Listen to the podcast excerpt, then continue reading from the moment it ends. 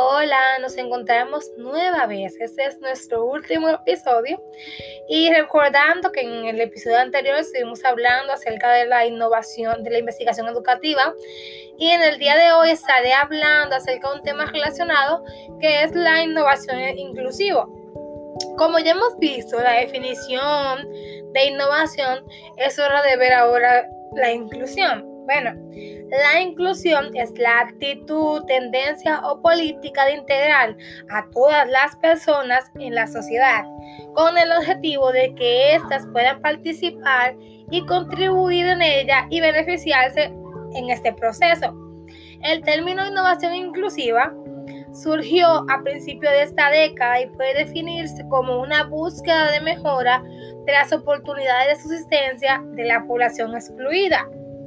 Bueno, yo encontré un proyecto que me pareció muy interesante y el mismo es, es una propuesta de innovación educativa dirigida a favorecer la inclusión en la educación infantil, o sea, en, en la educación inicial, con especial atención a los alumnos con rasgo de trastorno de déficit de atención.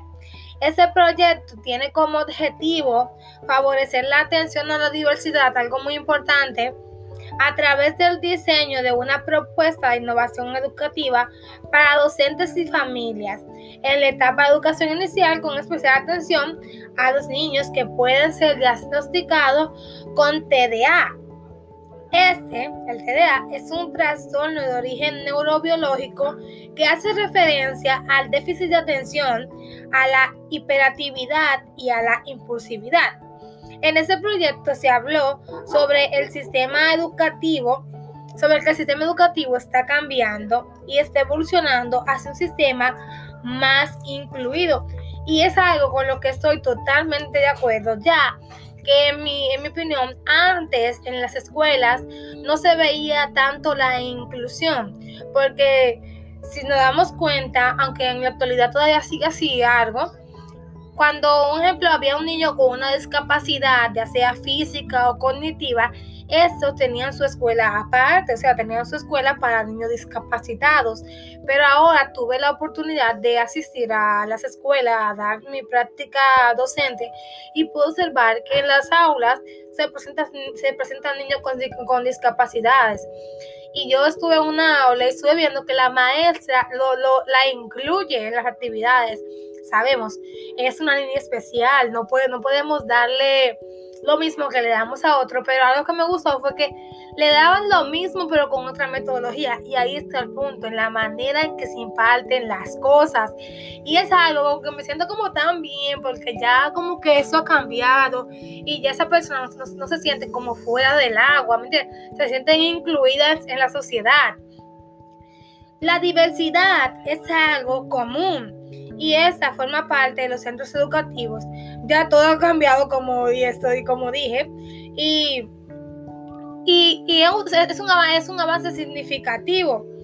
Y la atención a la diversidad se encuentra plasmado en, el, en nuestro currículo de nivel inicial.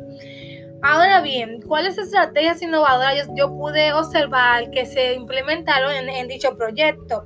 Antes que nada, las estrategias se consideran como una guía de las acciones que hay que seguir. Estas van dirigidas al logro de una capacidad o competencia a lograr. Se entiende como estrategia innovadora a aquella forma de trabajo académico que realizamos con los estudiantes que rompen modelos en vía de, de satisfacer necesidades de formación profesional y expectativas y motivaciones. Algo que es muy interesante, toda innovación implica cambio. Para ello, el docente tiene que hacer uso de su imaginación, de su creatividad e ingenio, para así crear formas exitosas de aprender para sus estudiantes. Algunas de estas estrategias que pude observar que se tomaron en cuenta a la hora de hacer el proyecto fue el refuerzo positivo, también condiciones y hábitos de estudio, la planificación y métodos de estudio.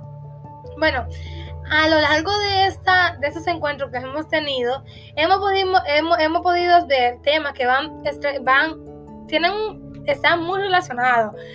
Le hago un recuento. Empezamos hablando del docente como investigador, ya el docente ahí está como investigador de aula, está la investigación. En el, en el segundo tema hablamos sobre la investigación eh, educativa. Ya ahí hablamos, añadimos el tema de la investigación en el ámbito educacional. Y por último, ah, estamos hablando ahora sobre la innovación inclusiva. Y vemos cómo primero empezamos con la investigación, después pasamos a la innovación y vemos que hay una relación. Esos temas me parece muy importante de estudiarlo y que debemos de aprender.